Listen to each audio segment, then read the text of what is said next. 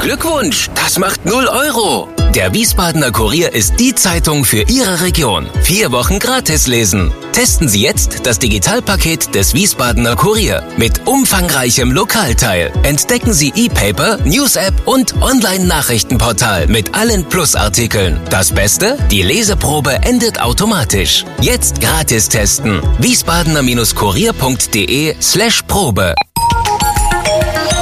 Wir sind VRM. Schröder trifft. Warum machen Sie, was Sie machen? Stefan Schröder, VRM-Chefredakteur, trifft in diesem Interview-Podcast spannende Gesprächspartner, die einen besonderen Lebenslauf, etwas Besonderes geschafft oder geschaffen haben.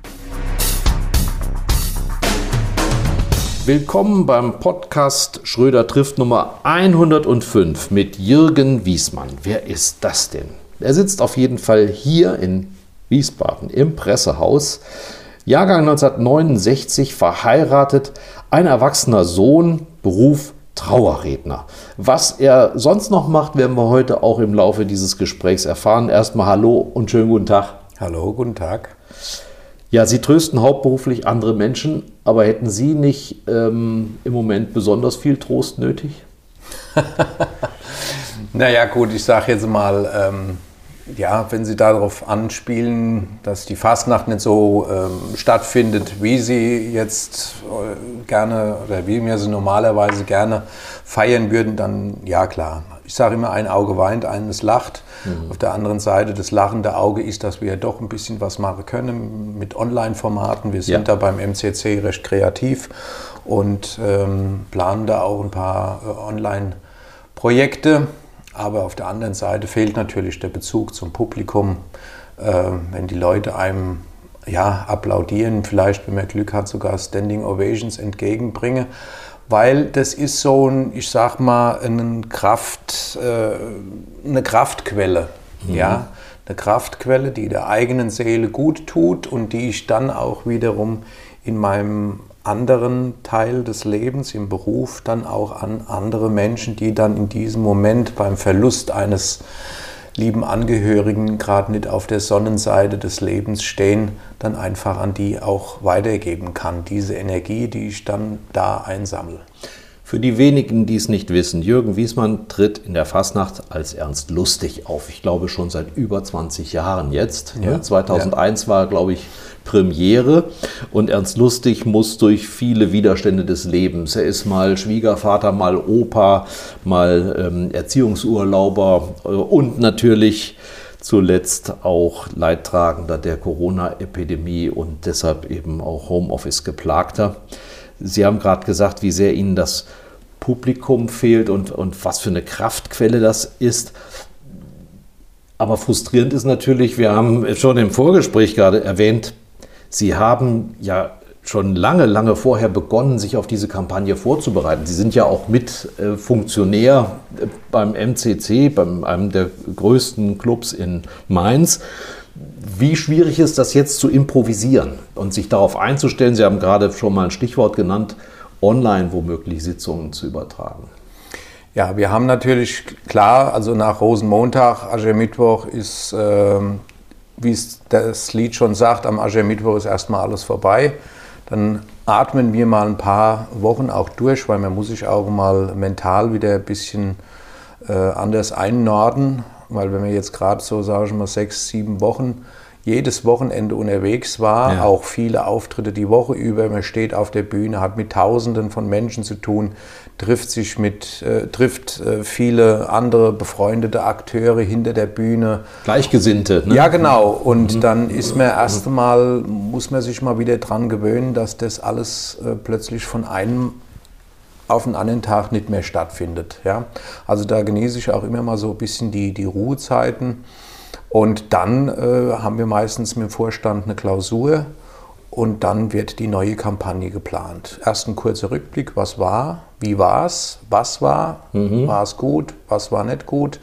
Ähm, und dann geht es an die neue Kampagne. Und wir alle sind, äh, sage ich jetzt mal, bis Ende Oktober noch davon ausgegangen, dass der MCC sieben Sitzungen plant, mhm. ähm, die erfahrungsgemäß äh, auch ausverkauft gewesen wären. und äh, hatten uns da auch zum Teil neue Konzepte äh, so ein bisschen ausgedacht, weil wir auch eine Sitzung mehr geplant hatten. Aufgrund des äh, bisherigen Kartenverkaufs auch immer äh, hatten wir eine Sitzung mehr geplant und wollten da so ein bisschen was Besonderes machen. Geben Sie ein Stichwort. Feierabendsitzung. Einfach mit Kollegen, mit Gruppen und so weiter nach Feierabend Abhängen, auf, eine, ja. auf eine Sitzung zu gehen, ja. bisschen mehr in der Fasnacht erlebe, Spaß haben, anschließend Party mhm. und ähm, ja. Dann also keine sechs Stunden Programm? Nee, das wäre dann eine kürzere Sitzung gewesen, ja. also mit drei, dreieinhalb Stunden mhm. ohne Pause ja. und anschließend dann ähm, Party, ja. Und das hatten wir also alles geplant und dann hieß es auf einmal, nee, also wir kommen mit Saalveranstaltungen, kommen wir nicht hin. Ja. Und dann musste halt umgeplant werden. Uns hat da Gott sei Dank die Erfahrung des letzten Jahres die Sache einfacher gemacht, weil wir auch im letzten Jahr dann schon ein Online-Projekt mhm. gemeinsam mit der Prinzengarde hatte. Fast nach TV-Profis praktisch. Ja, ja, ja, ja. Und jetzt, das Format findet also auch dieses Jahr wieder statt und wir haben aber auch noch zwei reine MCC-Formate, die ähm, Per digital auch. Die digital. Ja, ähm, ja. Wie ist das eigentlich bei den Vorträgen, die Sie schreiben? Also Sie haben ja ein Manuskript für jeden Abend und Sie haben auch mal erzählt, dass Sie an diesem Manuskript auch weiter arbeiten. Also das ist, das muss, das lebt auch an der Kritik, auch an dem, was Sie zurückbekommen. Wann fangen Sie denn damit an, sich zu überlegen, worum es in der aktuellen Kampagne gehen soll? Also wenn mir nicht äh, äh, spontan irgendwas einfällt und ich sage, es ist gut, da kannst du was draus machen, dann, ähm, ja, dann fange ich meistens mal so thematisch an zu denken, ich sag mal so ab dem Herbsturlaub. Ja. Aber Sie sind so ein bisschen wie ein Journalist, ne? Sie brauchen diesen Druck. Ich bin ein Spätzünder. Also ich mache mhm. im Prinzip, ähm, ich fange meistens nicht eher an zu schreiben, nicht eher an zu schreiben, als äh, wenn ich so der erste Albtraum hat. Aha. dass ich quasi hinter der Bühne stehe. Der Sitzungspräsident sagt mich an und ich sage zum Regisseur, wieso sagt der Depp mich an? Ich habe dann gar keinen Vortrag geschrieben. Ja. ja. Also so diese Albträume, die brauche ich dann und bin dann auch immer sehr erleichtert, wenn ich dann wach werde und es dann doch nicht so ist. Aber äh, ja, man macht sich mal Notizen oder es fällt einem mal spontan beim Fahrradfahren was ein, ja. dann schreibe ich mir das auch auf, ja. Andere fahren Bahn und hören den Leuten zu. Woher bekommen Sie Ihre Ideen? Ja Gott, ich habe auch viel mit Leuten zu tun oder sowas, mhm. ja, das schon. Ne? Aber ja, ich gucke einfach mal, oder ich meine, ich bin ja auch zum Teil um jetzt um kein äh, Spruch irgendwie verlege, also oder mir schnappte mal was auf oder ja, ja oder er hatte mal selbst irgendein ein Gedanke halt. Ne? Ich bin auch einer, der halt gerne auch so, sage ich mal, den Dialekt quasi nutzt, um Missverständnisse äh, äh, zu kreieren. Ja. ja. Äh, weiter, die es halt im Dialekt gibt, die aber in einer anderen Sprache oder in einem anderen oder im Hochdeutschen eigentlich was ganz anderes bedeuten. Ja. Sie sind in Rüsselsheim geboren, aufgewachsen, leben heute noch dort. Opelaner viele Jahre gewesen und trotzdem ist Ihre Hauptheimat der Fasnacht Mainz. Jetzt wissen viele, dass äh, Groß-Gerau, das Bischofsheim und so weiter, dass das mal zu Mainz gehört hat. Aber es sind ja für die strengen Mundadler unterschiedliche Kulturen. Aber für Sie ist das überhaupt keine Hürde. Sie sind nee. da schon relativ früh reingewachsen. Ja, ja. Wie gesagt, ich bin äh, so groß geworden und sogar unser Sohn spricht auch oder kann auch gut Dialekt sprechen, weil ich da auch nie, ich sage immer, man darf seine Herkunft nicht verleugnen und das, mhm. äh, ich, ich habe immer überlegt, äh, ich habe mal in einem Managerheft die, die Überschrift gelesen, schadet Dialekt dem der Karriere. Oh Gott, ja. Ja. Mhm. Und dann habe ich nur so für mich gedacht gehabt, wenn das der, dann wäre mir aber arm dran. Ja, weil ja. Äh, ich sage immer, genießt es immer, egal was jemand für einen Job hat, äh, genieße ich es immer, wenn man auch erkennt, wo er herkommt. Finde ich sehr spannend. Ja. ja. Und Sie haben auch keinen Volkshochschulkurs besuchen müssen, um Dialekt zu sprechen. Das nee. war bei Ihnen am Küchentisch, oder? Ja, ja. ja das absolut. ergibt sich so. Ja, und Sie sind jetzt auch keiner, der da mit den Leuten in die Diskussion geht, ob es Mens oder Mans heißt. Nein, Nee, das sind, denn wenn man Fernseh Fastnacht tauglich sein will, muss es ja auch so eine Art Verstandesdialekt geben. Ne? So. Ja, genau. Also es ist jetzt so, ich war ja auch, äh, viele Jahre war ich ja auch äh, stellvertretender Sitzungspräsident Ja. und habe dann da auch das so schon, dass man immer noch gespürt hat, dass man in Mainz ist, aber auch, dass es einer in Hamburg versteht. Ja, ja. ja. Oder egal, wo die Sendung halt gesehen wird. Es nervt mich tierisch, wenn man so bayerische Filme sieht und man bräuchte eigentlich Untertitel. Ja. also da sind die Mainzer, Ja. glaube ich, sie hätten ja nicht so lange Erfolg mit dieser Sitzung, wenn es nicht so wäre, dass sie verständlich sind. Ja, ja. Ne? Aber so jetzt sage ich jetzt mal, aber auch bei meinen Trauerreden, da versuche ich schon relativ äh, deutlich und auch ähm, ja, Hochdeutsch schon zu sprechen. Lars Reichow hat mir mal erzählt, der Mainzer Kabarettist, dass es durchaus unterschiedliche Arten von Humor und Auffassung gibt, ob der jetzt in Buxtehude oder in Berchtesgaden auftritt. Sie waren in Windhoek, also in Namibia, und haben dort in der Fasnacht einen Auftritt gehabt. Erstmal wahnsinnig gestaunt, wie auch ich, dass es da Fasnachter gibt, die auch Deutsch sprechen und Stammtische haben. Wie ist denn der Humor da gewesen und wie sind Sie da angekommen? Sie waren mit dem Sohn zusammen auf der Bühne, ne? Ähm, ich war jetzt mittlerweile zweimal dort gewesen, Ah, ja. 2016 und 2019. Also war das erste Mal nicht ganz so unerfolgreich, wenn man sie wieder. Ja, ja, ja, ja. Das ka- kam ja auch über den MCC, dass die Freunde aus Windhoek jedes Jahr auf eine Sitzung vom MCC Toll. kommen. Und es hat sich eine Freundschaft entwickelt, damals noch über unseren damaligen äh, Präsident, der mittlerweile Ehrenpräsident ist, äh, Der der, nee, nee, der Bernd Mühl, sein Vorgänger. Ah, ja. Da wurde das schon ähm, quasi ins Leben gerufen. Er war ja Erdkundelehrer, ist viel in der Welt rumgereist Ja, ja. und war und interessiert sich auch sehr für die, die Fastnacht oder auch die, die, die unterschiedlichen Fastnachtskulturen. Und dann hat er irgendwann in einer Pause, hat er jemand gesehen, hat er gesagt, die habe ein Cup auf ohne Jacke, das kenne ich nicht. Und dann hat er die gefragt und hat er gesagt gehabt, wir sind wahrscheinlich die weitest gereisten Gäste, die ihr heute im Saal habt, wir kommen aus Namibia. Nee. Und dann hat der gesagt gehabt, ach, und dann haben die sich so, so wie man das dann nach der Sitzung macht, man trinkt mal ein Bierchen zusammen. Und wie man es dann auch immer mal so sagt, äh, wenn der mal in der Kommt Nähe mal seid, vorbei. kommt mal vorbei. ja. Und jetzt haben die natürlich nicht mit unserem Band gerechnet, der natürlich als Erdkundelehrer viel... äh, Wusste, wo das ist, ja. Ja, ja. Und dann rief er dann den, den Heinz Kromrei, äh, äh, Kromrei rief er dann an in Namibia, sagte er, wir wären dann da.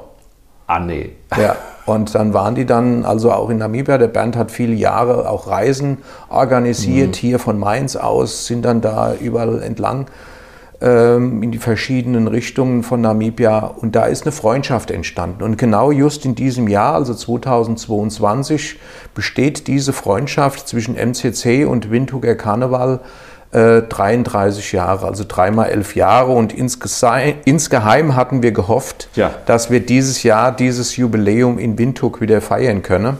Aber so wie es jetzt aktuell aussieht, wird es das wahrscheinlich nicht geben. Um zu Ihrer Frage zurückzukommen, Sie haben äh, nicht unbedingt den Eindruck, dass äh, man in Afrika ist. Ja, ähm, das sind natürlich diese ganzen deutschstämmigen ähm, Familien, die auch dort auf deutsche Schulen gehen. Ne? Also Eine deutsche Zeitung, die genau, AZ. Ne? genau, Ja. genau. Und ähm, ja, haben deutsches Radio. Radio Namibia ist äh, Mhm. äh, deutscher Sender. Ne? Dann hat auch das staatliche Radio hat ähm, einen deutschen Kanal, wo ich bei beiden Radiosendern sogar jeweils dann immer aufgetreten bin oder dabei war zum Interview. Ähm, und das ist wirklich sehr lustig. Also wenn Sie dann an der Veranstaltung teilnehmen, gerade an dem deutschen Abend, wo ich dann auch als, also die haben verschiedene Veranstaltungen, das muss man gerade mal Ja, ja. erklären. Nur zu. Ähm, es gibt einen internationalen Abend, der läuft auf Englisch. Dann gibt es einen, äh, einen deutschen Abend, der ist rein deutsch. Dann gibt es den, den, den Prinzenball, wo dann die Prinzenpaare gekürt werden. Der läuft so, ja, Englisch, Deutsch, Afrikaans läuft das so ab, ja. Und äh, dann noch eine Damensitzung, die ist auch halb-halb, also mit Deutsch. Und da habe ich dann immer so geteilte Auftritte. Wie gesagt, ich kann, Dritte, ich kann ja auch singen. Mhm. Und dann habe ich bei den internationalen Abenden, habe ich dann äh, quasi gesungen, deutsche Fastnachtslieder gesungen. Ich meine, wir müssen uns ja auch im Radio lauter englische Lieder hören. Ja. Aber ich sage, kenne die auch mal auf Deutsch Fastnachtslied Schunkeln kann man auf beides. Und das, und das ja. mache, mache sie auch sehr gerne. Mhm. Ne? Habe dann die Überleitung natürlich auf Englisch gemacht, aber äh, die Lieder an sich, die die halt auch so von der Fastnacht her kennen, dann auf, auf Deutsch logischerweise, weil den Ernst Lustig jetzt auf Englisch zu übersetzen, das äh, ist nicht möglich. Auch das ist funny. Ja, ja, das, das wäre jetzt nicht möglich gewesen. Ne? Sie haben es ja relativ einfach, vermutlich mit dieser Art von Alltagshumor äh, aus Alltagssituationen. Das könnte ich mir vorstellen, kommt da genauso gut das an. Das kommt auch sehr gut an, gerade an dem deutschen Abend. Und das Lustige war sogar gewesen, dass eine, es war beim ersten Jahr, wo wir dort waren, da kam eine Frau zu mir anschließend und sagte zu mir, ähm, ob sie Foto machen könnte, ob man ein Foto machen könnte und ob ich ein Autogramm ihr geben könnte. habe ich das gemacht, habe mein Autogrammkarte unterschrieben, habe sie ihr dann gegeben, dann haben wir das Foto gemacht und dann sagt sie, wissen Sie, wir kommen vom Ursprung unserer Familie aus Aachen. Mhm. Und da sagt sie, und egal ob Aachen, und das habe ich auch schon viel von Kölner und Düsseldorfern gehört, die hat aber gesagt gehabt, auch wenn wir aus Aachen kommen, freitagsabends ist meins. Ja. Ja. Und das haben, haben auch viele, viele mir schon gesagt, die aus Köln kommen. Ja. Freitagsabends bin ja auch mit, mit dem Kölner Redner, mit dem Tupus vom Land, bin ich ja befreundet und äh, wir tauschen uns auch immer aus. Der guckt auch jedes Jahr Meins mhm. bleibt meins. Ne? Ja, das hat halt, das ist eine Marke. Ja, und, und das sagt die, und wie ich dann im Radio, also Hydrat Namibia, gehört habe oder auch in der Zeitung gelesen habe, dass sie hierher kommen. Mhm. Und dann habe ich zu meinem Mann gesagt, da kaufen wir unsere Cut, den will ich mal live sehen. Ja.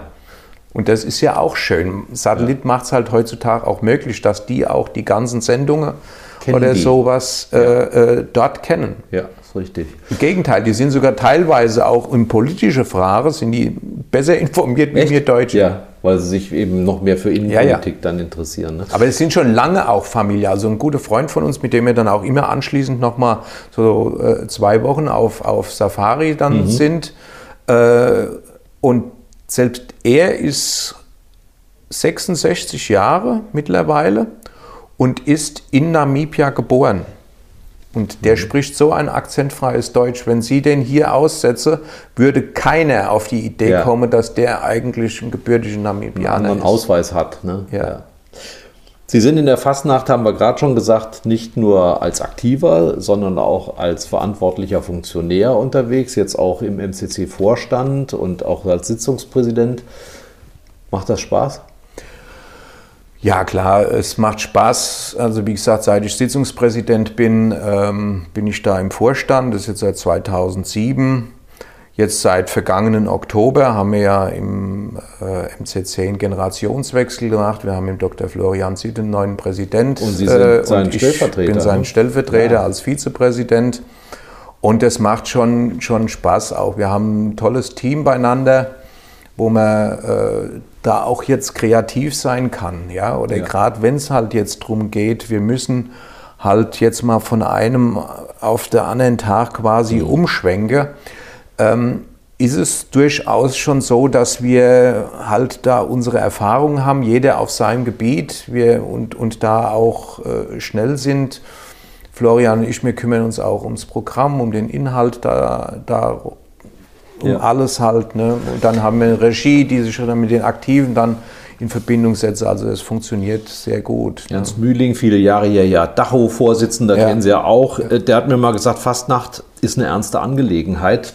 Er wollte das jetzt nicht konterkarieren. Ich nehme mal an, Allein die Planung, das Organisatorische, mit Geld umgehen, Risiko, das ist ja wie in einem anderen Verein, der Veranstaltungen macht. Und das ist nicht lustig, sondern da muss man seriös und auch ein bisschen Absolut. energisch handeln. Auch jetzt sage ich jetzt mal, diese, diese Formate, die wir jetzt machen oder die wir im Publikum präsentieren, sage ich mal, die kosten uns ja Geld. Das äh, stecken ja Leute dahinter, die das professionell machen oder die äh, da beruflich das Ganze äh, äh, machen.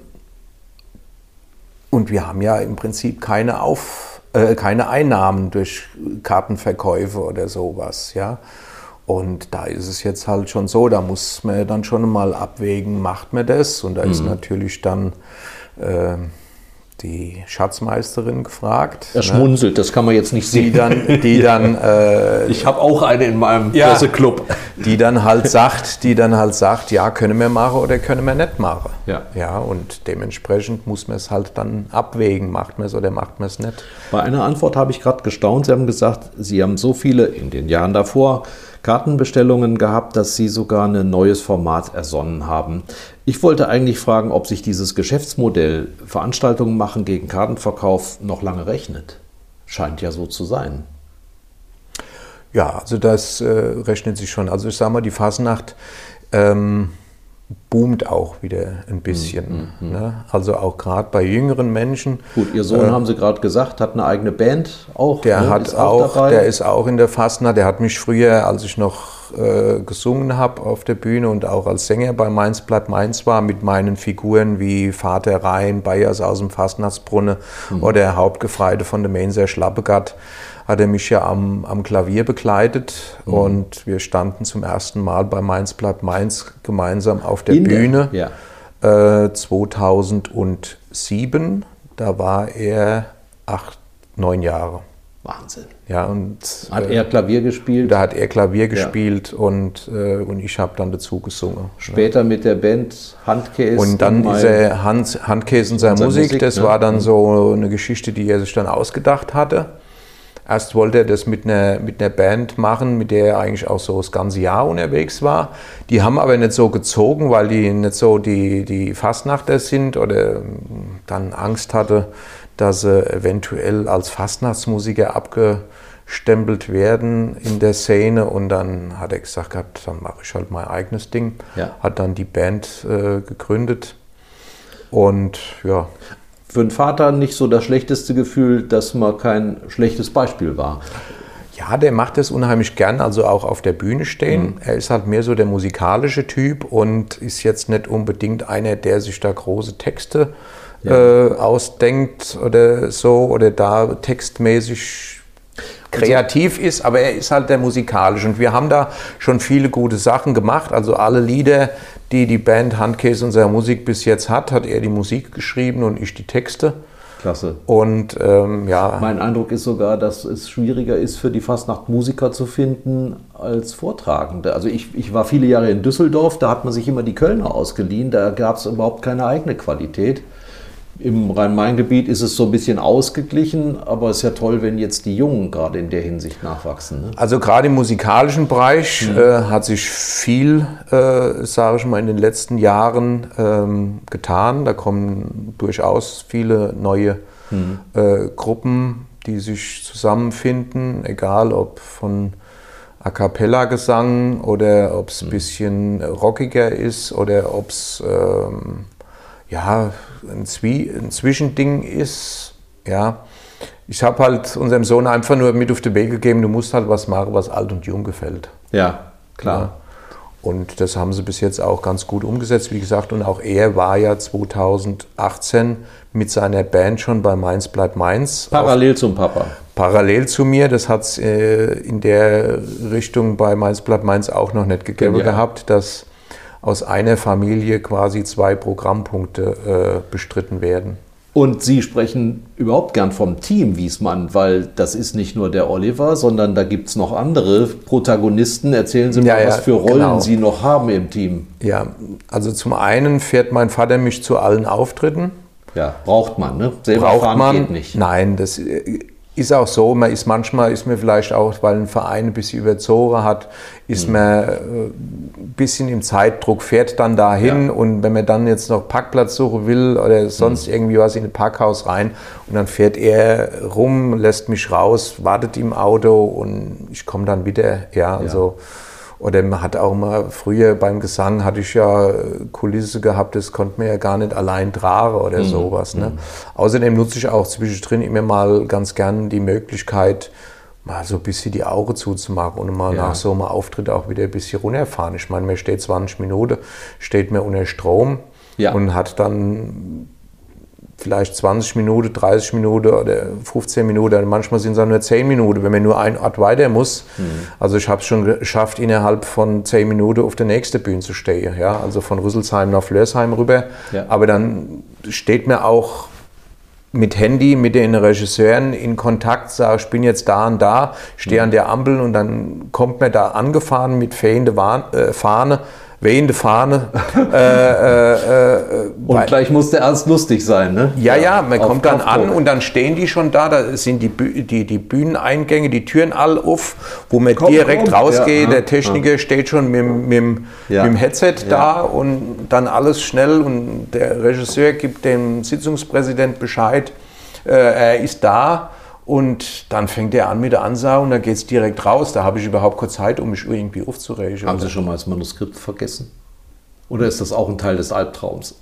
Nee, nee ich habe das Manuskript noch nicht. Ehrlicherweise habe ich es noch nicht vergessen. Und ab einem gewissen Teil, in der, ab einem gewissen Zeitpunkt in der Kampagne wäre es, glaube ich, sogar gar nicht schlimm, wenn ich es mal vergesse, weil, weil dann habe ich, ihn, dann hab ich ihn im Kopf. Ja. Aber trotzdem, egal wie gut ich den Auftrag, äh, den Vortrag kenne, ich würde nie ohne Manuskript auf die Bühne Weil gehen. Weil das Sicherheit Und, gibt. Ja, ja. Ich habe auch nochmal, äh, vorsichtshalber habe ich auch nochmal von da aus gesehen, Sie fragen gut, ähm, ich habe auch nochmal ein Manuskript im Auto liegen. Weil es kann doch mal sein, wenn man schnell ist. Ja. Auch mal eine, und eine Fachfrage.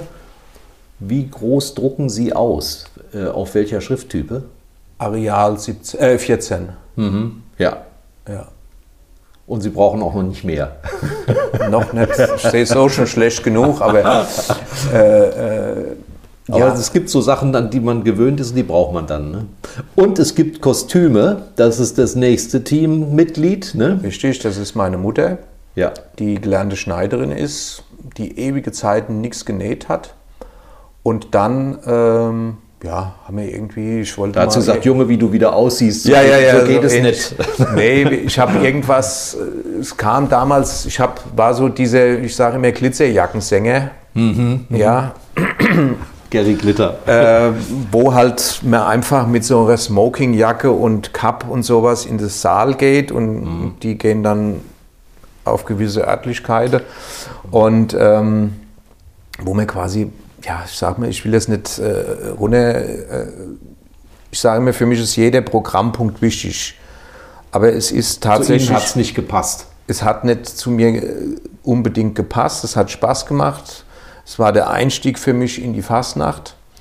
Aber ich habe dann meinen Freund Peter Müller, der auch all meine Lieder äh, damals geschrieben hat, äh, mit Musik und ich habe mhm. die Texte geschrieben.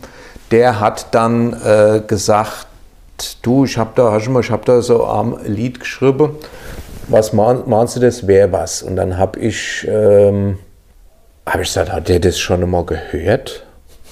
Und dann habe ich, und da sagt er, nee. Und dann habe ich gesagt, gut, dann wird er es auch nicht hören, mhm. weil es nehme mir. Aha, ja. Habe ich gesagt, ich habe die Idee, wir machen da einen Blödelgesang, mhm.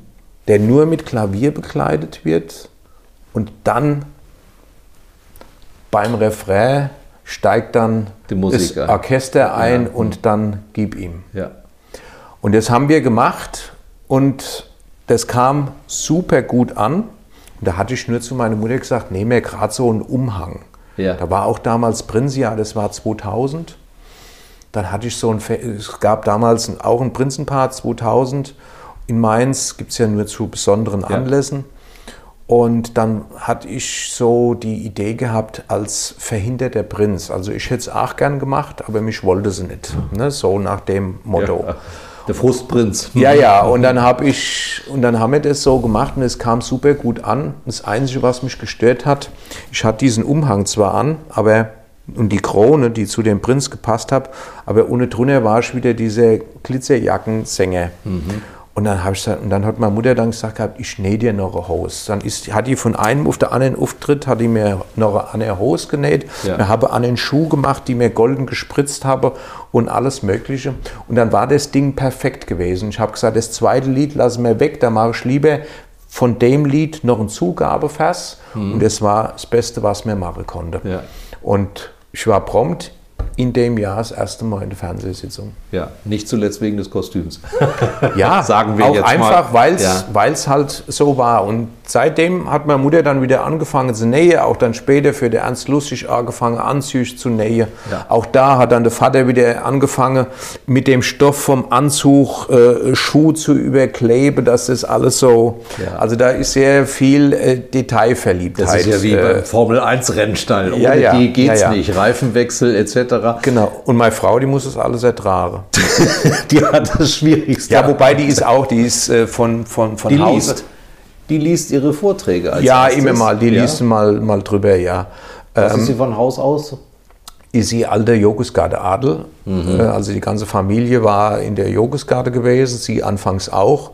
Aber dadurch, dass wir ähm, das als Kasteller Musikanten, bei denen ich ja Vorsitzende bin, mhm. ähm, und sie da auch aktive Musikerin ist, sind wir ja auch Gardemusikhör der Mainzer Ransengarde und auch äh, MCC-Orchester. Und von da aus gesehen kriegt sie das ja auch immer mit und ja. ist auch bei den Sitzungen meistens dann auch mit dabei. Deshalb muss man nicht wörtlich nehmen, was Sie auf der Bühne über Ihre Familie erzählen, wenn man Nein. weiß, wie Sie da zusammenarbeiten. Nee, nee. Im Gegenteil, wenn ich, wenn ich mal vielleicht nicht äh, gut drauf war oder irgendwas, da sagt sie schon mal, das war nichts. Ne? Also ich habe da, ich sage immer, sag immer, meine größte Kritikerin sitzt im Orchestergrabe. Und ist auch oft dabei? Also anfangs, wenn das Orchester noch nicht so im Einsatz ist, ähm, mhm. bei Ransengarde oder MCC, mhm. da fährt sie dann schon mal, ja. fährt sie mal mit, um das mal zu gucken, mal ein paar Bilder zu machen und kennt ja auch die ganzen ja, Aktiven, die kommen ja auch mit Frau oder, oder, oder Mann halt äh, da mit, oder, also wo man sich halt einfach kennt, einfach mal ein bisschen, bisschen äh, Quatsche halt. Ne? Wir haben viel über die Familie erzählt. Nachher wird es nochmal um den Trauerredner Wiesmann gehen, Fasnacht. Aber man kann ja äh, dreimal elf äh, Jahre Opel nicht so einfach wegstecken. Das war, der Großvater war schon beim Opel, der Vater. Sie haben Werkzeugmacher gelernt, weil die Eltern gesagt haben, du lernst was Anständiges. Wie, äh, wie hat sie Opel geprägt? Rüsselsheim ist Opel, Opel ist Rüsselsheim, das ist das eine. Ja, man stößt ja überall in dem Ort auf diese Firma, aber gibt es da eine Kultur, gibt es da Freundschaften? Ja, klar. Man ist auch jetzt, wenn man nicht mehr da ist, äh, gerade hier war ich jetzt zwei Straßen weiter, hat eine ehemalige Kollegin, die vor mir aufgehört hat, äh, einen Laden eröffnet. Da habe ich jetzt mal kurz noch bei ihr reingeschaut und mal Hallo ja. gesagt, ein paar Worte gesprochen. Oder man ist auch so mit Leuten noch in Kontakt. Wir haben teilweise auch so eine Art fast schon ehemaligen Stammtisch. Ähm, ja, Opel hat einem geprägt. Es waren reine Familienfeste manchmal. Äh, ja also ich sage jetzt mal, es waren noch mehr, es waren beide Großväter waren beim Opel, dann äh, zwei Onkels, meine Cousine war beim Opel, der ihr Mann war beim Opel und ähm, es war schon ab und zu manchmal auch, ähm, wenn man so eine Familienfeier hatte, es war schon teilweise mal fast eine Betriebsversammlung, ne? weil auch... auch ähm, Die Freunde ja auch. Ja, weil die Familie halt auch in verschiedenen, der eine war in der Produktion, die anderen waren ja. im, im Einkauf. Ja, im Einkauf oder auch im, im, so in der Planung und dann wurde da schon auch teilweise mal bei, bei Geburtstagsfeiern wegen einem Unternehmen ähm, hitzig diskutiert halt, ja. ne? was ja. die eine an der Front quasi, wie man so schön sagt, was die halt nicht so gut finden, was die oben halt planen. Sie ne? sind ja eingestiegen zu einer Zeit, da ging es Opel noch recht gut. Ja, aber das war andere Zeit gewesen. Da war, ja, es ging Opel noch gut. Also die Bürgersteige waren nicht mehr golden, aber es waren noch... Aber es man hat schon gemerkt, es verändert sich was. Also ja. ich habe dann auch noch mal ein ein Studium gemacht nach meiner Lehre. Mhm. Habe ich die Zeit genutzt, da ich nicht zur Bundeswehr musste. Ähm, quasi nochmal Maschinenbautechniker zu studieren. Und normalerweise hätte ich die Möglichkeit gehabt, dass ich von Opel freigestellt worden wäre, ähm, um zwei Jahre das per Vollzeit zu machen. Mhm. Und das war bei mir quasi das erste Jahr, wo das nicht mehr ging. Ah ja, da. Da haben die gesagt gehabt, ich müsste kündigen. Mhm. Und dann habe ich gesagt, oh, und wenn ich das jetzt nicht schaffe, äh, ich meine, man war ja so ein bisschen aus und lerne draußen. Ja. ja äh, wenn ich das jetzt nicht schaffe und das, das ah, habe ich gesagt, das will ich eigentlich nicht, dann kommst du vielleicht nicht mehr rein. Und, mhm. und dann habe ich das dann auf mich genommen und habe dann das gleiche Studium in vier Jahren Abendschule gemacht. Vier Jahre, vier Abende in der Woche von Montags bis Donnerstags von 18 bis 21 und tagsüber Firma. Tagsüber Firma. Ich könnte mir vorstellen, wenn dann Opel so das Husten kriegt, weil es nicht mehr läuft, dann ist ja na gut, die Stadt, das wissen wir abstrakt, aber da ist ja bei Ihnen die gesamte Familie betroffen. Ja gut, jetzt mittlerweile war es jetzt nicht mehr so in der Fall. In den ersten Zehnerjahren, sage ich mal. Ja so gut, es wäre, wäre theoretisch die ganze. Familie dann betroffen gewesen. Nachher kommen wir nochmal drauf, was das für eine Entscheidung gewesen ist, sich zu trennen. Ähm, haben Sie Opel auch schon mal in Ihre Vorträge eingebaut? In der Firmenzeitschrift habe ich gesehen, war von Ihnen häufiger die Rede. Da war das wird sehr genau beobachtet. Ja, ja, ja, ne? ja, das war schon so. Ich hatte auch unseren damaligen äh, äh Vorstandschef, äh, den Herrn Neumann, ja. äh, den hatte ich mal bei Mainz Blatt Mainz getroffen. Mhm. Und der war, der war so begeistert, der hat dann. Der ist eher aus Bremen, glaube ich, gewesen. Ja, ne? ja, ich weiß so nicht mehr genau. Also auf jeden Fall, und das muss ich ihm hoch anrechnen, wenn wir uns so im, im Haus äh, gesehen haben der kam immer zu mir, was natürlich dann Kollegen und Chefs, äh, wenn wir mal da gestanden haben, haben oh, Kaffee ja. geholt und der kam dann, hat mich gesehen, hat gesagt, kam er zu mir, hat mir die Hand gegeben, hat gesagt, hab, und Herr Wiesmann, alles klar. Ne? Und äh, ja, und dann, das war mal lustig, da hat er so ein Der Town hat sie auch wiedererkannt, obwohl ja, ja, ja, normalerweise ja, anders aussehen. Ja, ja, der, der hatte dann, dann war er auch so Town Hall Meeting, da rief er mich mhm. dann auch mal zu sich dann. Ja. Und dann hat er mich dann damals auch dem, dem Person, Personalchef oder Finanzchef, Finanzchef war es gewesen, äh, vorgestellt. Da habe ich gesagt, stell dir mal vor, das ist ein Mitarbeiter von uns hier ja. und der, der spricht vor Millionen von Menschen mhm. und mir mache uns welche hier, der ein paar Leute schon in die Haus. Und dann ja. habe ich nur zu ihm gesagt gehabt, ja, aber sehen Sie mal, so geht's. Habe ich gesagt, letztes Mal war ich in der Bütt, jetzt sind Sie in der Bütt. Ja, genau. Also ich habe da auch keine, ja. keine Berührungsängste dann. Ähm, ich fand den ja kernig. Aber gut. Der war gut. Der hat dem ja. Unternehmen sehr gut getan und ja. auch äh, danach hat man dann gemerkt, dass. Als er fort war. Hm. Das ging dann an die Franzosen sehr schnell. Wir, wir haben eine Rubrik in diesem Podcast, die heißt Auf ein Wort. In der Rubrik stelle ich jedem sechs Fragen zur Person, persönliche Fragen mit der Bitte, sie möglichst kurz zu beantworten. Sind Sie bereit, Herr Wiesmann? Ich bin bereit. Ich weiß aber nicht, was kurz bei mir bedeutet. ja, das ist dann in meiner Verantwortung. Ja, ja. Vor was haben Sie am meisten Angst?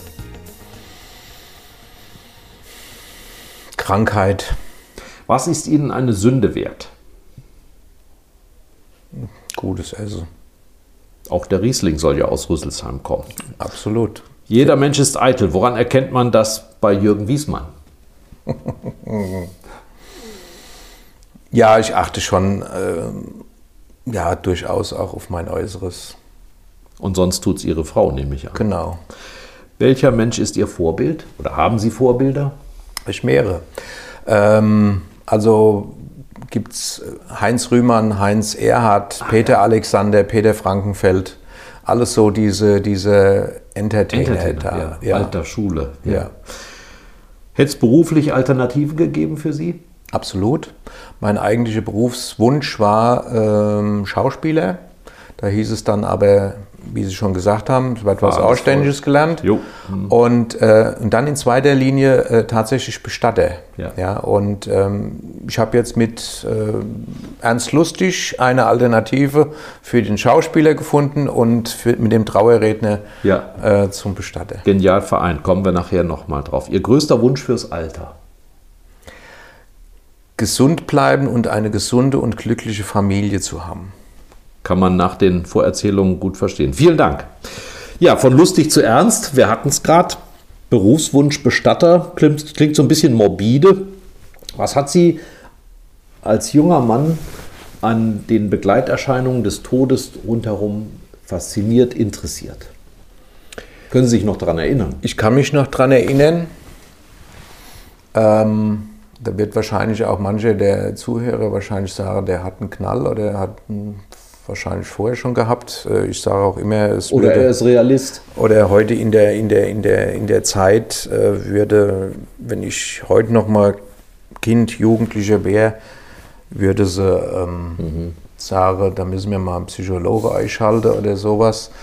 Ähm, nein, es ist tatsächlich, das Thema Tod und Trauer hat mich schon immer äh, dahingehend begeistert äh, oder fasziniert, was aus einem Menschen, dass ein Mensch wie Sie und ich, wie wir uns jetzt hier unterhalten, wenn dann der Tag gekommen ist, dass der quasi nur noch eine Hülle ist. Diese, diese, diese Faszination, dass, dass der nicht mehr aufsteht, dass der nicht mehr läuft, dass der kein Wort mehr spricht, dass der nicht mehr atmet und so weiter, dass dieser, dass, obwohl es eigentlich der, der Mensch ist, mit dem er vielleicht zusammengelebt hat, oder dass das plötzlich nur noch eine, eine Hülle ist. Ja, ja. Wie kann das sein und was wird Wie danach? kann, das, Ja. wie kann das sein oder was, was passiert da Mhm. äh, danach? Ja? Und Bestatter wäre dann ein Beruf gewesen, der sich ja mit dem danach mehr beschäftigt. Ja, genau. Ne? Also es war für mich auch immer ähm, eine Faszination, ähm, wenn mir die Leute dann halt so kannte oder gesehen hat, dass die dann auch in so einem Sarg dann da liegen. Das haben Sie auch selbst erlebt. Ja, ja, Denn ja, viele, wir reden ja nachher nochmal darüber, dass der Tod aus unserer Mitte mehr oder weniger verschwunden ist. Man hat zwar im Fernsehen, können Sie locker auf etwa 100 Leichen äh, so an einem Wochenende kommen, wenn Sie Krimis gucken, aber der Rest in der Realität ist ja weg. Ja, ja. Aber Sie haben schon noch Menschen im Tode erlebt. Ja, ja, absolut. Großeltern oder... Ja, ja, absolut. Habe auch zum Beispiel bei meinem Patenonkel, dem habe ich sogar bis zum letzten Atemzug die Hand gehalten, wo Ja. ich gesagt habe, du hast mich übers Taufbecken gehalten Das- und ich halte jetzt die Hand. Schön. Und da, das hat er auch noch erlebt. Ich dass sag Sie mal, er hat es gespürt. Ja, ja. ja, ja. Gab's, also das, das sind ja Schlüsselerlebnisse, Ja, ja. die einen veranlassen, so zu handeln. Ne? ja. Aber ähm, wie erklären Sie sich, dass wir mit dem Tod nichts mehr zu tun haben wollen? Das war ja mal anders. Also es gab das Sterbehemd im Schrank und man hat äh, schon zu Lebzeiten alles verteilt und der Tote wurde aufgebahrt in der Wohnung, Friedhöfe direkt in der Dorfmitte. Alles nicht mehr da. Nee, es ist nicht mehr da und es ist auch die Trauerkultur, die sich anders äh, äh, verhält. Ja, aber ich finde es zum Teil gut und finde es auch gut, dass es sich dahingehend jetzt angepasst hat und es würde auch so manche anderen äh, Institution, die aktuell in den Schlagzeilen steht, äh, Sie sind immer noch Katholik, ich war Katholik. sind ausgetreten. Ja, jetzt aber erst äh, aufgrund der ganzen äh, Geschichte, wo ich nicht mehr damit einverstanden war und auch gesagt habe, das kann ich eigentlich nicht, weil man könnte vieles ändern. Ja. Ja, und wo ich gesagt habe, das will ich einfach jetzt mit meinem Beitrag. Ich bin nach wie vor gläubig, absolut. Auch bei meinen Trauerfeiern kann ich sagen, ist zu 95 Prozent das Vater Unser dabei. Sie sind kein Konkurrent in dem Nein, Sinn. nein. Äh, ist zu 95 Prozent ist äh, es Vater Unser dabei und das bete ich dann auch aus voller Überzeugung. Und wenn ich irgendwo in der Kirche bin, ähm, mache ich dann auch meine Spende und stelle auch ähm, Kerze auf. Ja, aber ich bin aktuell nicht mehr dazu bereit, ähm, das äh, zu unterstützen, was da abgeht. Aber Sie sind, ich sag mal, stumm, schweigsam gegangen oder haben Sie einen flammenden Protestbrief an den Pfarrer geschickt oder Nein. sogar nach Rom? Sondern Sie Nein, haben ich einfach hab, hab zu unserem Pfarrer habe ich keinen Bezug. Und äh, es wird ja eh, wenn ich jetzt schon allein sehe, was da alles, äh, was da wieder alles ist, und wenn dann Leute aufstehen und sagen, der Papst hat alles richtig gemacht, also da hört es halt bei mir auf. Ne? Ja. Und ähm, ich hatte sogar 2017, waren wir mit unserem Fastnachtsstammtisch in Mainz gewesen, äh, in, in, in Rom. Oh. Und ja, und wir hatten sogar das Glück gehabt, dass wir eine, eine Papstaudienz äh, besuchen konnten. Und äh, ich hatte auch das Glück, dass ich mit dem Hansi Gret, mit dem Hoppes und mit dem Sascha Jung, der damals noch als Priester aktiv war. Ja, aus Flörsheim, ne? Aus Flörsheim, richtig, dass wir sogar in der, in der ersten Reihe stehen konnten und auch tatsächlich mit dem Papst äh, Franziskus gesprochen haben, haben ihm die Hand gegeben, haben gesprochen. Und er hat auch meine Frau und mich, die, also meine Frau stand hinter mir, eine Reihe hinter mir, und die durfte auch nicht vorher, hat er, weil wir gerade ein paar Wochen später hatten wir silberne Hochzeit und da hat er uns dazu auch nochmal gesegnet und so weiter. Mhm. Und das war schon ein sehr ähm, emotionaler und auch bewegender Moment, ja, den ich auch nicht missen möchte. Umso, umso mehr kann man verstehen, wie lange Sie sich damit gequält haben, könnte ich mir vorstellen, auszutreten oder war das dann eine spontane Entscheidung? Nein, das war keine spontane Entscheidung. Ich verstehe halt einfach nicht, aber das ist halt meine Sache, das müssen die letztendlich entscheiden, aber ich verstehe auch gerade mit, mit, mit äh, Zölibat und so weiter, ich mhm. verstehe nicht, warum man nicht in der katholischen Kirche 2022 äh, oder auch in den Jahren davor in der Lage ist, dieses Zölibat den Priestern freiwillig zu überlassen. Äh, zu ne? überlassen, mhm. ja. Ob sie danach leben wollen. Ich möchte niemanden äh, zwingen, dass er, äh, dass er sagt, äh, dass er gezwungen wird, da, nicht danach zu leben. Aber sie merken doch, äh, sage ich jetzt mal, ähm, das hat mich damals schon, als ich bei unserem Pfarrer mit meiner Frau das Brautgespräch hatte. Ja, der erzählt mir was von, von, von Liebe und, und von Familie und so weiter und so fort und wie wichtig alles ist. Und da bin ich damals rausgegangen und habe ich gesagt, Theoretiker. Wie der Blinde von der Farbe, so ungefähr. Ja, ja, und das ist halt, das sind so Sachen, die verstehe ich halt nicht.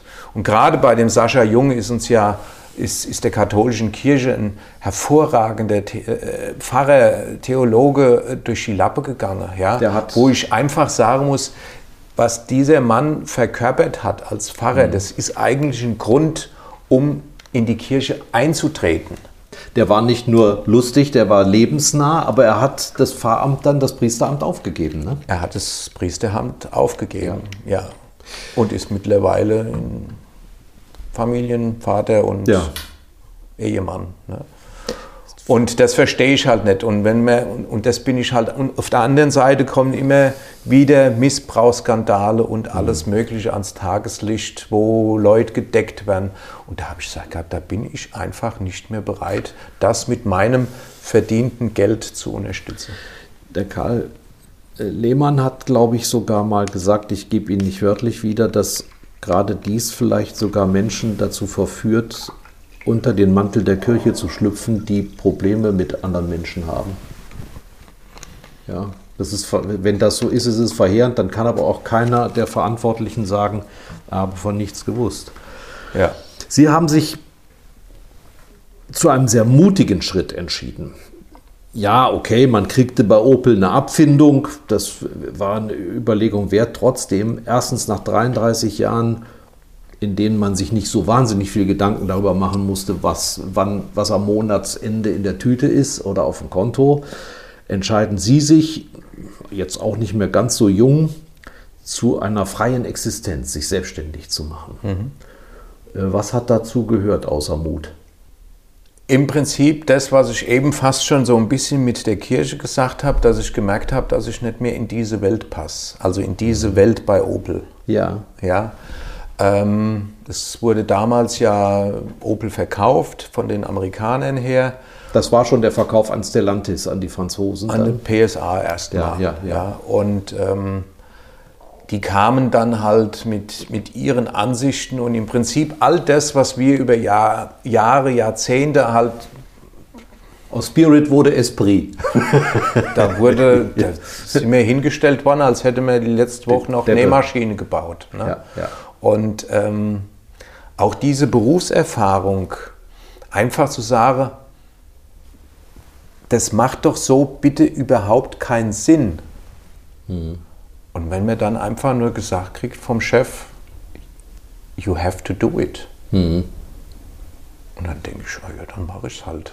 Mhm. Und wenn man so seine, seine Arbeit jeden Tag, man schlägt morgens schon im Bett die Augen auf und denkt nur, was wird denn heute wieder kommen?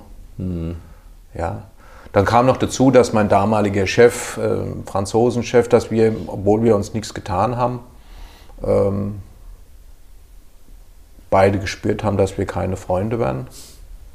Und Sie brauchen schon eine gewisse Harmonie bei der Arbeit. Ne? Ich bin ein absolut harmoniesischer Mensch. Also mhm. wenn ich jetzt mit irgendjemand Krach habe, also ich sage immer, es ist mit mir eigentlich sehr schwer, Krach zu kriegen. Wenn es einem gelingt, dann sollte er sich einen guten Fluchtweg suchen. Aber ähm, das kommt zum Glück selten vor. Und wenn mal irgendwie was in der Luft liegt, dann gebe ich auch, eigentlich auch nicht eher Ruhe, bis es geklärt ist. Und das haben Sie bei Opel gemacht. 2018 haben ja. Sie das Angebot einer Abfindung angenommen. Ja und sind dann aber auch schon wieder, also Sie scheinen ein Mensch zu, lernen, zu sein, der doch gerne lernt. Sie sind dann auf eine Rednerakademie. Ne? Ja, genau.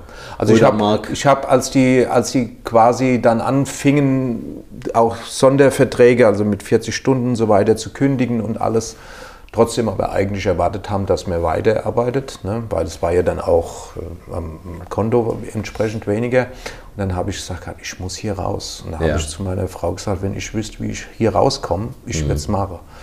Es gab immer mal so Aktionen, man hat immer gerechnet, hat gesagt, ach komm, solange es noch so weiterläuft. Ja. Aber da war bei mir jetzt so ein, es war nicht mehr, wie wir vorhin schon mal gesagt haben, wegen den familiären Verhältnissen, äh, mit Bezug auf Opel, es war nicht mehr mein Opel. Ja, ja. So wie mir früher immer gesagt habe, unseren Opel. Ja. Und so war es nicht mehr mein Opel. Haben Sie immer einen Opel gefahren eigentlich? Ja. Hm. Und Sie waren noch keine, Sie waren noch keine 50, aber bald, ne? ein Jahr später. Es war ja, ja auch irgendwo so eine Zeitenwende. Es ist, also ich sage jetzt mal, wenn man ähm, 33 Jahre bei einem Unternehmen war, in den Systemen halt überall drin ist, ist man eigentlich für den freien Markt total schade. Verbrannt. total ja, ja, gutes ne? Bild. Hm. Äh, ähm, klar schafft man das immer mal wieder und ich hätte auch wahrscheinlich, aber ich wollte mich einfach nicht mehr, ich wollte mich einfach nicht mehr irgendwo einschließen lassen. Ich wollte im Prinzip, und das haben meine Kollegen so gut äh, bei meiner Verabschiedung dann oder bei meinem Ausstand haben sie gesagt, jetzt machst du endlich das, was du uns schon mindestens zehn Jahre vorbetst. Wir konnten es nicht mehr hören. Betst. Ja. ja. also es ist, äh, ich habe immer gesagt, ich möchte mit Menschen zu tun haben. Mhm. Ich möchte, dass meine Arbeit wertgeschätzt wird. Ich möchte mir meinen Tag selbst einteilen können. Ja, mhm. und das alles, das sage ich so schön. Und, und das habe ich jetzt. Sie haben erzählt, dass Sie als äh, Vereinsverantwortlicher in Castell vor allen Dingen auch nicht selten gezwungen waren, eben auch anderen etwas nachzurufen. Also ja, genau. Da schon ehrenamtlicher Trauerredner zu sein und dass das ganz gut angekommen ist, dass Sie also über diesen Weg dann auch genau. Bestätigung gefunden haben. Und es war mir halt auch ein Bedürfnis, das, weil Sie auch die Ausbildung dann angesprochen haben gerade, ähm, war es halt auch für mich wichtig, weil ich sage immer, nicht jeder, der reden kann, weiß, von was er spricht. Ja. Und ähm, das ist halt auch wichtig, gerade bei so einem sensiblen Thema, mhm. dass man die Fettnäpfchen, in die man treten kann, ja. aber durch eine gewisse Kenntnis nicht treten muss. Und man will nicht dauernd auf der Oberfläche schwimmen. Ne? Ja, genau. Und so ist es halt, ähm, dass ich eine Ausbildung gemacht habe an der Trauerrednerakademie. Können Sie in kurzen Sätzen beschreiben, was da der Kern der Ausbildung war? Was Sie, wo Sie gestaunt haben und auch gesagt haben, das wusste ich so nicht? Ja, man kriegt halt einfach Tipps, äh, äh wie man sich beim Trauergespräch verhalten sollte. Hm äh, man kriegt Tipps, wie sich eine Trauerfeier äh, aufbaut. Ne? Also es kriegt mir richtig beigebracht. Ähm, ja, einfach wie das Ganze halt gestaltet wird, ja. ne? wie man Texte schreibt, wie sich eine Trauerrede Auch, ja. aufbaut hm. und so weiter. Gut, jetzt mit Textschreiben hatte ich jetzt nicht unbedingt Probleme gehabt, ja. Sie denen auch, auch was beibringen. Und auch vor, vor Leuten zu sprechen, hatte ich auch kein Problem. Aber das ist für viele, die mit Ihnen da die Schulbank gedrückt haben, wahrscheinlich ein Problem gewesen, oder? Ja, da musste sich schon, der eine oder andere musste ja. sich da schon äh, rein. Äh, denken halt. Ja. Was bei mir halt so war, auch während der Ausbildung, als wir dann so, so Gespräche dann auch hatten, wie man sich denn jetzt fühlt und, und was man jetzt denkt bei dem Job als Trauerredner. Und dann habe ich halt nur so auch manchmal geäußert, ja, ich bin mal gespannt, wie das so ankommt, weil viele Leute kennen mich ja halt aus dem Fernsehen und in Bezug mit Fasnacht ja, und ja. so weiter und so fort. Und ähm, ich habe halt noch zu dem, zu dem Chef von der Akademie, habe ich sehr gut Draht mit telefonieren, immer mal so alle ein, zwei Monate. Und ähm, da sagt er jedes Mal, ich kann mich noch gut daran erinnern, deine Zweifel, ob es der richtige Weg ist und so weiter ja. und so fort. Aber es hätte nicht besser laufen können. Ich Weil fragen. die Leute kennen einem einfach und haben mhm. dadurch auch gleich ein ganz anderes Vertrauensverhältnis zu einem. Es ist ja auch nicht so wie beim politischen Fassnachter, dass sie über Leute herziehen, die jeder kennt sondern in ihrer Rolle als Fassnachter ist ja eher liebenswürdig, selbstironisch und da werden ja irgendwelche Rollen veräppelt. Das heißt, es ist ja alles sehr, sehr liebenswürdig, man mag sie ja hinterher noch. Ja, ja, ich bin, ich bin ja quasi einer, der, also ich, ich, ich räche mich ja quasi über mich selbst auf das und auch über, über, über, meine Familie. Also ja. ich tue, ja im Prinzip nichts anderes mache, als dass ich den Leuten den Spiegel vorhalte, ja. den Sinn der Fastnacht. Den äh, Spiegel vorhalten und sage, da guckt der euch, so blöd seid ihr wirklich. Ne? Und dann nehme ich ja auch mich zum Beispiel äh, selbst aufs, ja. aufs Korn. Ja? Also ich sage mal, ich hatte mal in, in einem Vortrag drin gehabt, äh, als es so um Frühjahr und heute ging, wo ich gesagt habe, wir haben unser Essen noch gestern nicht fotografiert. Ne? Ja. Aber wenn ich irgendwo bin, dann fotografiere ich das Essen und schicke es in unsere Family Group. Ne? Und dann warte ich, dass von der ganzen Familie, hm, lecker äh, und so weiter kommt. Ne? Und das sind so Sachen, wo ich halt äh, einfach, oder wo ich auch teilweise sage, ähm, ja, mir hängt in Klamotte über, über die Badewanne und das wird alles irgendwo dann auch immer in einem Thema. Ähm, ja, Zahnpastatube nicht zugemacht. Genau. Und Sie haben ja auch gesagt, es gibt gar nicht so wenig Gemeinsamkeiten äh, mit, dem, äh, mit der Rolle des Trauerredners. Sie treten vor Publikum auf, Sie müssen einen, einen anständigen, stimmigen Vortrag erstellen. Was gibt es noch, was, was, wo Sie vielleicht sogar sich gewundert haben, wie ähnlich sich. Sie sagen, man darf auch schmunzeln. Also ich bin, äh, also ich bin auf jeden Fall für Trauerfeiern oder ich nenne es eigentlich mittlerweile kaum noch Trauerfeiern, sondern ich nenne es mehr Erinnerungsfeiern, ja, mhm. weil wir uns mhm. an einen lieben Menschen erinnern und das ist auch so, was die Leute auch, auch wollen. Die sagen, wir wollen jetzt nicht nur und ich trage das auch alles lebendig vor. Und wenn ich von dem Verstorbenen rede, dann habe ich auch immer Lächeln auf der Lippe, ja. um den Leuten halt auch. Und das fehlt mir allerdings bei den Trauerfeiern aktuell auch, ähm, dass die Leute halt in der, in, der, in, der, in der Halle sitzen und man quasi wenn man mal einen Verstorbenen mit seinen Worten halt zitiert und die lächeln dann halt, dass ja. man das halt nicht. Der Running Gag.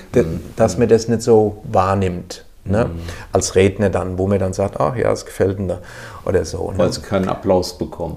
Ja, gut, das äh, ist ja klar. nee, aber auch einfach mal, dass man mhm. sagt, okay, das baue ich jetzt ein, dass so Anekdote, dass die auch mal lächeln können. Ne? Und es ist auch bei mir auch immer Hoffnung, wie geht es jetzt ohne ihn weiter? Ja? Mhm. Also ich tue da den Leuten schon ein bisschen zuspreche. Ne? Ja. Und was halt auch ist, bei, sagen, 95 Prozent der Abschiedsgespräche, die ich mit den Familien führe, ist auch ernst lustig ein Thema. Ach ja.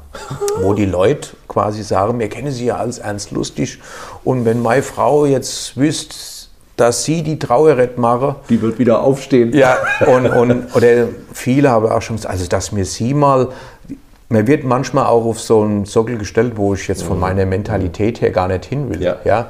Wo die Leute sagen, ach, dass mir mal sie in unsere Wohnstubsitze habe. Das ne? ist die Prominenz. Und, ja. und, und das stellt man sich überhaupt nicht vor. Also ich habe durch den Job als Trauerredner habe ich letztendlich erst einmal gemerkt, mhm.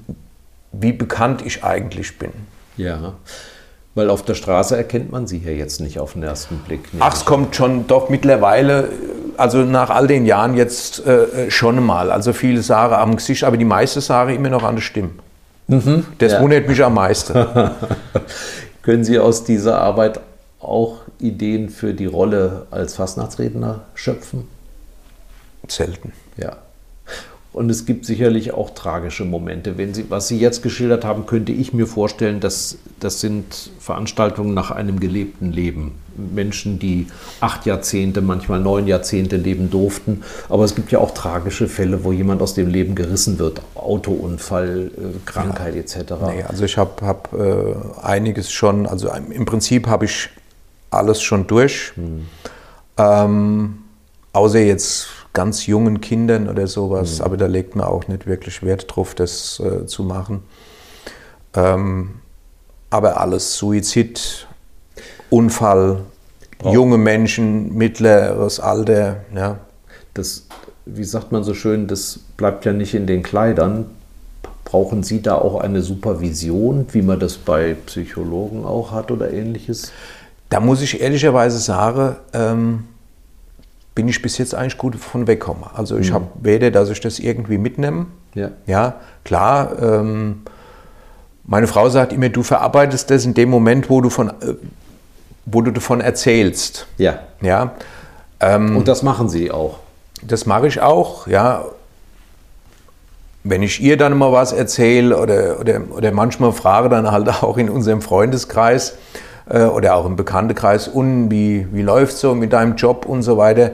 Und dann fange ich halt auch zu erzählen, ja, und dann, ja. Äh, weil ich halt auch davon begeistert und auch, auch fasziniert bin. Ne? Und dann erzähle ich dann schon fast so viel, wo, die, wo ich manchmal merke, das wollte sie eigentlich gar nicht wissen, ja, wo dann meine Frau schon mich dann immer so ein bisschen bremst. Ähm, ja. Was ich ja extrem interessant finde, dass Sie Menschen schon zu Lebzeiten beauftragen, als Trauerredner aufzutreten. Ja.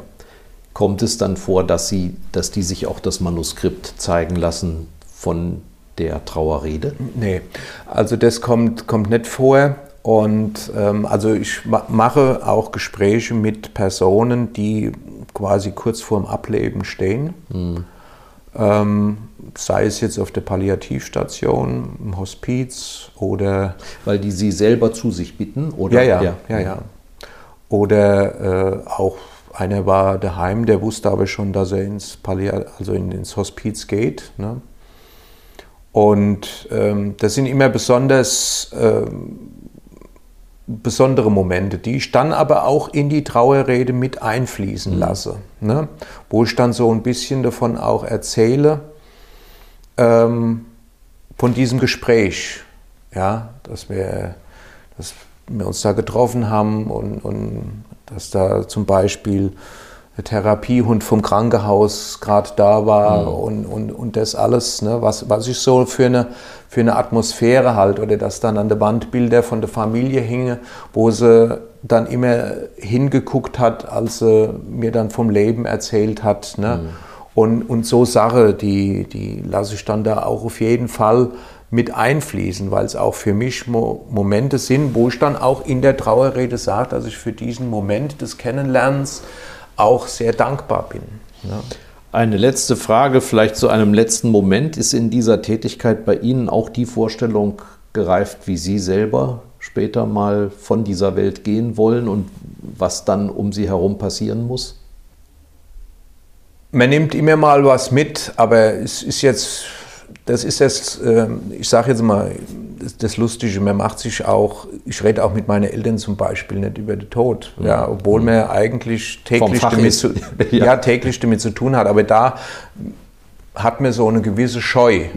Ja. Ne? Das ist ganz klar, man hat da eine gewisse Scheu und ähm, das ist wie, wie, wie wenn, ein, wenn ein Arzt... Ähm, Der raucht. Ja, ja, ja also auch schnell Auto. Ja. Mhm. Was ich aber für mich mitgenommen habe, dass ich bewusster an mein eigenes Leben oder auch an das Leben der Familie dran gehe. Mhm. Ne? Mhm.